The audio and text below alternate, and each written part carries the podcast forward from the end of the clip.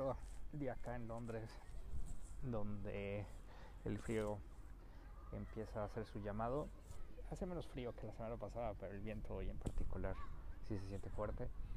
Ha estado el sol todo el día, todo el día puesto, ahorita ya está empezando a atardecer. Y como atardecen, hay cosas que atardecen en la vida, hay cosas que se van acabando. Hay esas personas que a veces cuando acabas una relación las extrañas todo el tiempo y, hace mucho tiempo escribí esto que, que, me hacía extrañar a esta persona todo, o sea, en cada paso que uno daba, en cada instante y todo eso. En realidad me pasaba cada vez que terminaba una relación, ¿no? Siempre extrañas a, a esa persona y más en esos primeros meses donde parece que se te arranca algo dentro. Ya después te das cuenta que lo vas a vivir varias veces hasta que un día te, estabilizas.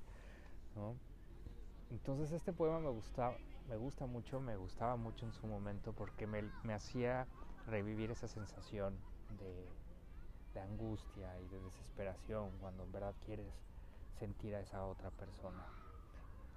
Ojalá les guste. Este poema se llama Imposible. Es imposible tu mirada y tu recuerdo. Es imposible tu silencio y tu misterio.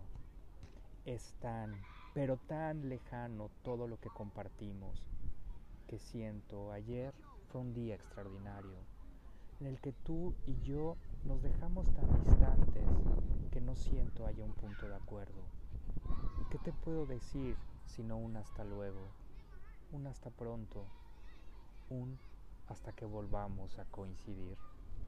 Es imposible que te vayas con todo tú, con todo conmigo, de lo que eres, de lo que somos, tan imposibles como una pesadilla o como una noche que siempre amanece.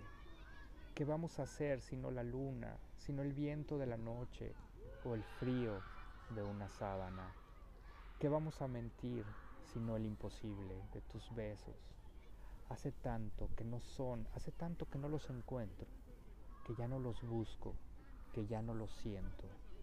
Y ni el perfume en las sábanas o en las almohadas me han dejado el recuerdo de ti. Eres imposible como el miedo, o como las llamadas, o los mensajes.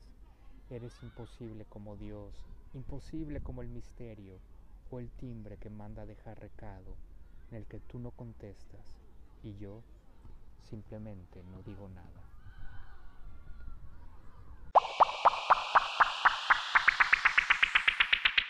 Me gusta este poema, me gusta este escrito porque justo marca esa desesperación que a veces uno siente en estos amores que uno tiene y que espero hayan sentido todos. O sea, hay que enamorarse a veces y sentir esa, esa desesperación con la angustia. Ni siquiera se trata de la otra persona, se trata de uno mismo en en esta seguridad que uno sentía anteriormente o en esta relación que uno tuvo. A veces es el amor puro y, uno extraña ese amor, eso que sentía con la otra persona. Y bueno, una de las cosas que más me gusta de este, de este escrito es lo de el frío de una sábana. Qué fría es una sábana después de que rompes una relación y te tienes que ir a volver a dormir a esa cama. Es horrible, es fría. Esa, esa, esa sábana sí es helada. Pero bueno, ahí los dejo. Ojalá les haya gustado. Soy Leo. Soy Lenmo.